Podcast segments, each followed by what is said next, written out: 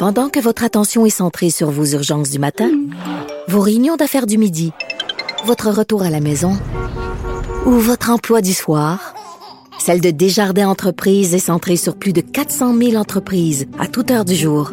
Grâce à notre connaissance des secteurs d'activité et à notre accompagnement spécialisé, nous aidons les entrepreneurs à relever chaque défi pour qu'ils puissent rester centrés sur ce qui compte, le développement de leur entreprise. Ici Ricardo. Et Émilie, marchand d'IGA. On a envie de vous inspirer à bien manger. À moins de 5 la portion. Suffit de repérer les produits valeurs sûres et de les cuisiner avec une de nos recettes. Les valeurs sûres, c'est bien pensé, hein? Bien sûr! Détails sur IGA.net. Cube Radio. Les rencontres de l'heure. Emmanuel Latraverse et Mario Dumont. La rencontre, la traverse, Dumont. Emmanuel Latraverse qui se joint euh, à moi et Mario Dumont. Bonjour Emmanuel.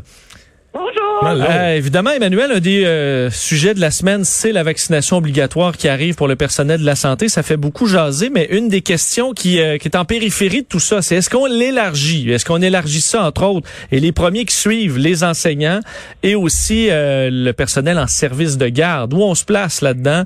Ça va être une des grandes questions où les policiers devront se placer dans les prochains jours.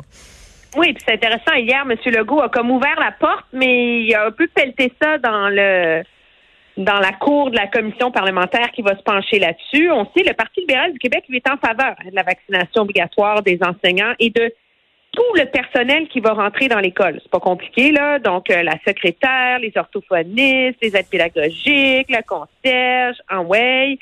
Euh, parce que la grande grande crainte à la veille de la rentrée scolaire, c'est que les écoles se ramassent à être comme le super foyer où on a plein de petits enfants pas vaccinés devant des profs.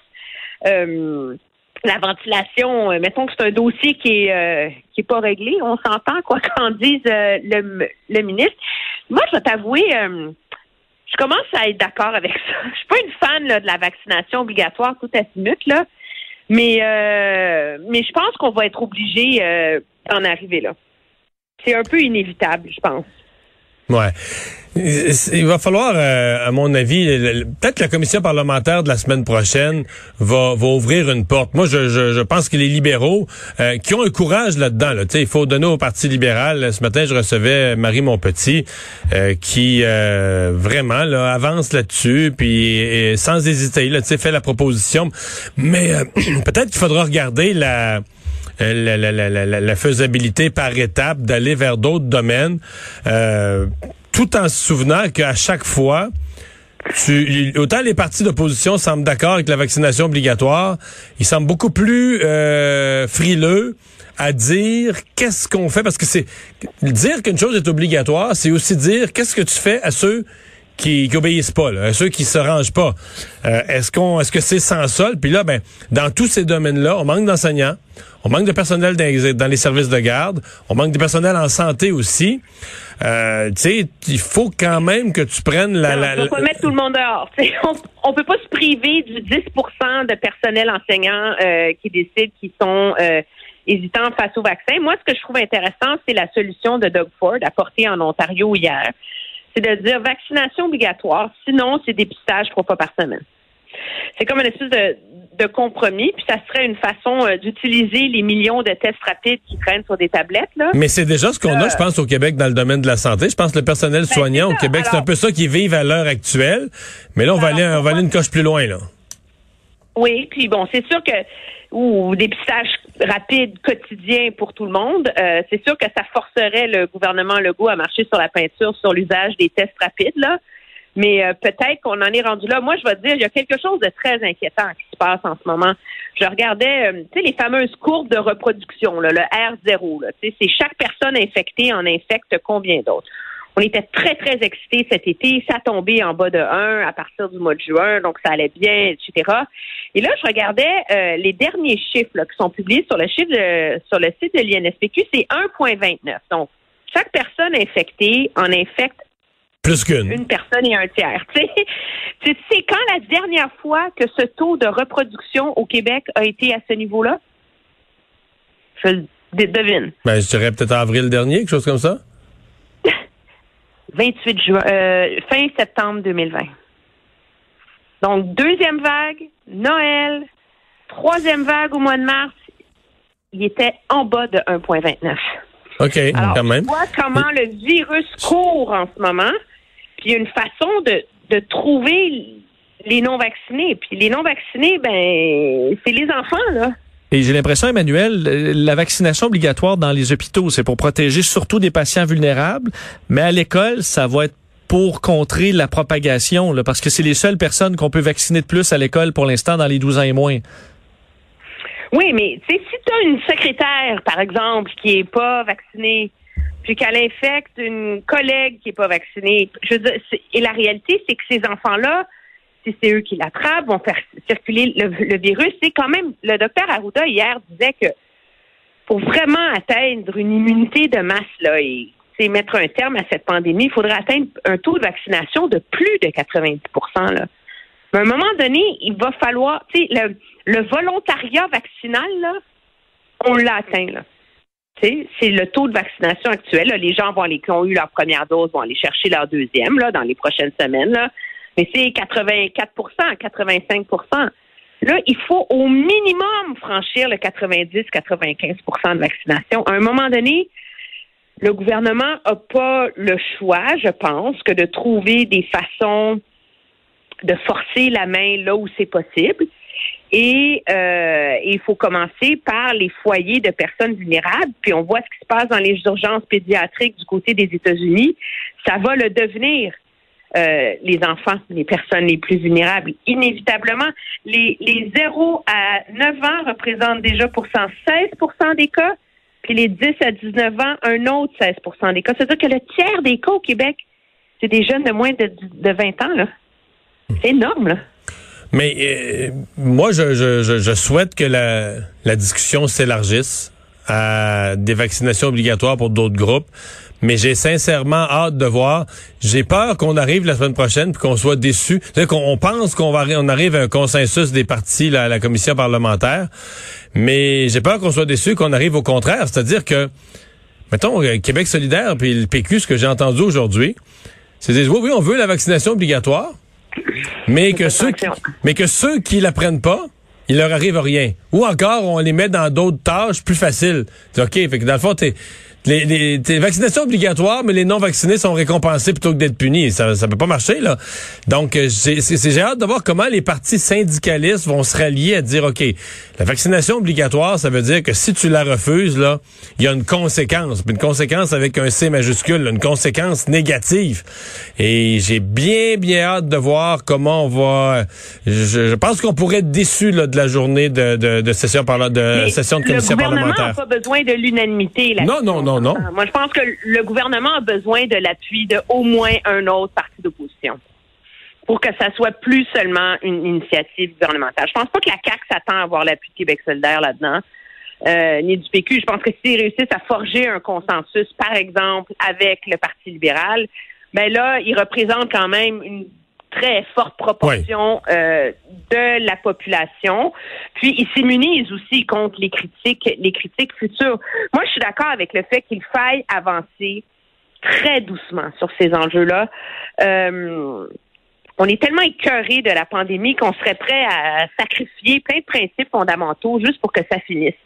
Ces principes fondamentaux-là, ils sont les appels fondamentaux parce qu'ils sont supposés être non négociables. On les a déjà sacrifiés en termes de, de couvre-feu, de pouvoir policier pendant les vagues passées. Euh, la vaccination obligatoire, c'est un autre débat qui est beaucoup plus large, mais au moins au Québec, c'est, on espère que ça va être mené avec un minimum de sérénité plutôt que cette de chasse aux sorcières délirante là, qui a lieu en ce moment dans la campagne fédérale. Justement, sur la campagne fédérale, Emmanuel et Mario, euh, Erin O'Toole était à Québec aujourd'hui et euh, tente euh, ben, de, de séduire les Québécois. D'ailleurs, j'ai un extrait de ce qu'il disait aujourd'hui sur la présentation de son plan pour le Québec. On a une équipe, on a une plateforme politique, on va agir et aujourd'hui, on va, je vais parler sur notre approche spécifique, notre engagement en- envers les, les enjeux, les valeurs importantes pour les Québécois et Québécoises. Donc l'équipe est là, euh, on a le plan. Est-ce qu'ils vont réussir à séduire quelques Québécois de plus? C'est une bonne question parce que euh, c'est pas la première fois. Là. Ce qui frappe, euh, c'est que c'est pas la première fois qu'un chef conservateur il va d'un de grands discours nationalistes. Euh, depuis Stephen Harper, à chaque élection, le- le- les conservateurs veulent faire une percée au Québec. Bon, on pourrait dire qu'ils en ont fait une certaine. Il fut une époque, il y avait plus de conservateurs du tout au Québec.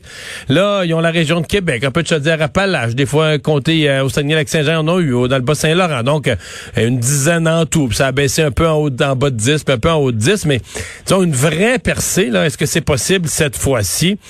Ils vont visiblement le réessayer.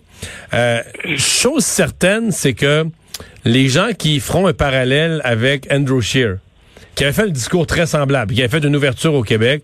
À mon avis, M. Scheer avait fait son ouverture au Québec à un moment où on ne l'écoutait plus. C'est-à-dire qu'il l'a fait vers la fin de la campagne et après qu'il fut passé au face-à-face de TVA et qu'il a fait ses déclarations sur l'avortement, c'était fini. Là. Je veux dire, les- Game over. c'était ça, c'était fini. Donc, ok. donc faire faire une déclaration d'amour à une personne qui ne t'écoute plus, c'est une perte de temps. Il- ça donnait. Donc, est-ce que Ren O'Toole a une meilleure chance? Ça veut pas dire que ça va marcher, mais à mon avis, il y a, il y a au moins une vraie chance cette fois-ci. là. Oui, je pense que ce qui est intéressant, c'est que tu fais référence au fameux discours que M. Harper avait fait pour le Québec en 2005.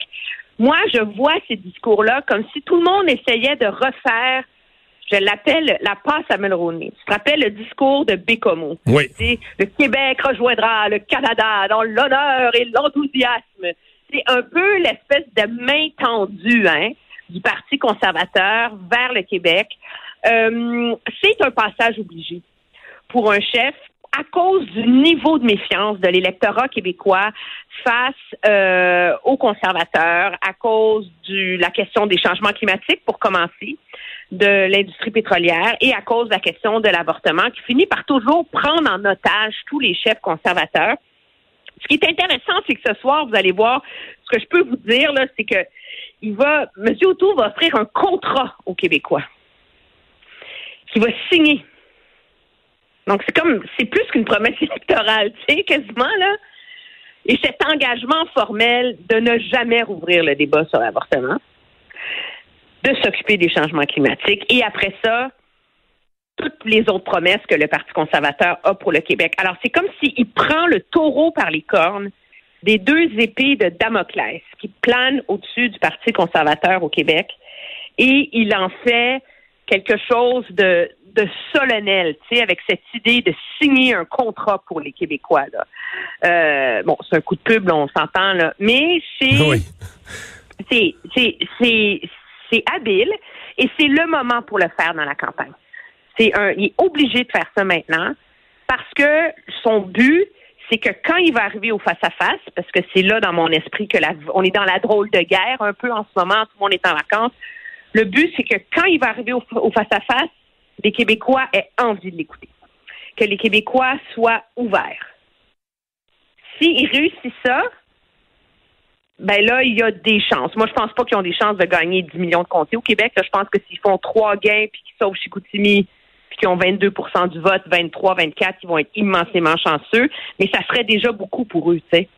Mais ça va, oui, mais ça va jouer. euh, on s'entend que ça va jouer dur au Québec. Quand j'additionne cet effort-là, quand même un effort considérable. Puis ce que je comprends entre les branches, c'est que ça va venir avec un effort publicitaire. Puis tu sais, on, on, on en Tu voit. les as vus, les pubs? Ouais, ouais, ouais. Super belle, là, C'est tu ça.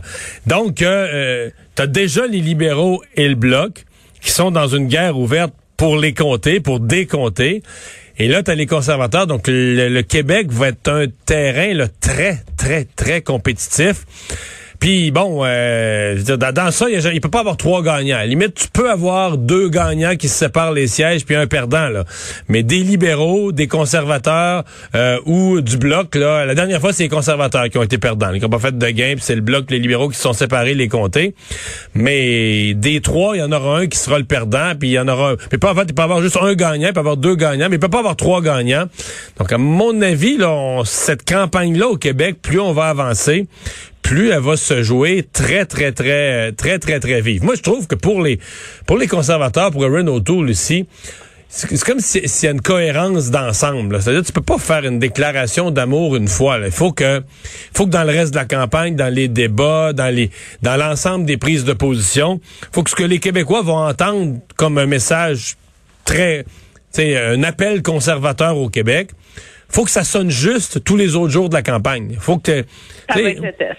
C'est ça. Parce que bon, euh, c'est belle fun la, la, la, la, la demande en mariage là, mais il faut qu'au au- il faut il faut que dans la vie quotidienne là, tu comprends, il y a Faut des pas que tu trompes ta blonde quand tu vas faire le party à Toronto, tu sais. c'est ça le lendemain là. Donc ça euh, ça va être un ça va être un gros gros gros test là, pour euh, pour monsieur O'Toole. Euh, mais euh, j'ai quand même euh, je, je trouve que les conservateurs ont l'avantage d'avoir des attentes limitées. C'est-à-dire que Andrew Scheer a tellement déçu, pas tellement laissé les gens pantois, que tu sais, des fois, bon, ben, pour l'élection d'après, tu sais, quand les attentes sont, c'était le principe de Jean Chrétien, là. Quand les attentes sont au plancher, quand les attentes sont à zéro, les gens peuvent juste être agréablement surpris. Jean Chrétien a gagné tous ses débats comme ça. Oui, mais ce qui et je pense qu'un espoir caché des conservateurs, c'est que en ce moment, les libéraux là, ils veulent que Andrew, euh, que voyons, que Aaron O'Toole monte au Québec. Parce que en ce moment, les conservateurs sont trop bas au Québec. Puis quand les conservateurs sont trop bas au Québec, ça veut dire que le bloc est haut. Si le bloc est haut, ça fait mal aux libéraux. Donc les libéraux, ce qu'ils veulent voir, c'est les conservateurs monter au Québec. Parce que le transfert de vote, principalement, il se fait entre bloquistes et conservateurs. Là. Et, euh, et donc, pour l'instant, dans la campagne, on va voir pendant combien de temps ils vont se retenir, mais la guerre ouverte au Québec est entre libéraux et bloquistes. Et ça, ça laisse un peu à M. O'Toole son espèce de, de champ libre là, pour essayer sa campagne de séduction. Donc, il faut qu'il profite de cette accalmie sur son dos pour essayer de marquer le plus de petits points possible pendant parce que ça sera pas éternel là, ça, là. À un moment donné, si ça marche son truc, il va se mettre à monter puis c'est là que ça va se corser, tu sais. Mais c'est à suivre, mais la campagne, euh, cette campagne commence à être, euh, être pas mal intéressante. Hein, merci Emmanuel, à demain. Très bien, au revoir.